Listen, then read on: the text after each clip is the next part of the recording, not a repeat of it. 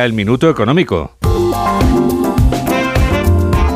Hoy Ignacio Rodríguez Burgos nos explica en un minuto qué tienen que ver los funcionarios con la inteligencia artificial. En la última remodelación de gobierno por la salida de Nadia Calviño, el Ministerio de Economía recayó en Carlos Cuerpo. Muchos analistas políticos concluyeron que José Luis Escribá había salido perdiendo en la crisis gubernamental al quedarse como ministro de Transición Tecnológica. Pero con los cambios le llegó la responsabilidad de la función pública, ser jefe de millones de funcionarios que no es moco de pavo.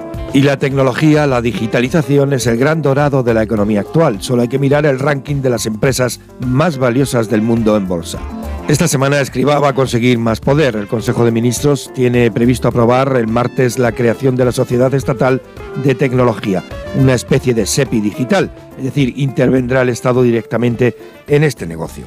Entre unas cosas y otras, esta sociedad movilizará unos 20.000 millones y agrupará programas ya en marcha, pero además podría implicarse en la compra pendiente del 10% de Telefónica, ya que los saudíes de STC se han dado un plazo de un año para alcanzar el 9,9% del capital de la operadora. Con lo cual Escriba ha pasado de reformar las pensiones a su manera y del imperfecto e inconcluso ingreso mínimo vital a enfrentarse al reto de reformar la administración pública y empujar al Estado y al país hacia el nuevo horizonte tecnológico con inteligencia artificial incluida.